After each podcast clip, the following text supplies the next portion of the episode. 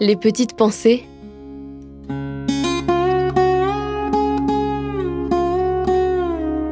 Terroir, héritage et savoir-faire. Le jardin de germes d'espoir. On a des personnes qui ont des rythmes effrénés et le fait de venir au jardin, ça leur permet de retrouver euh, un calme. Le contact avec la nature va apporter quelque chose. Dans le cadre qualité de vie au travail, l'accueil de groupes d'entreprises, on avait travaillé un thème sur la confiance. Quel est le lien entre la confiance et le jardinage?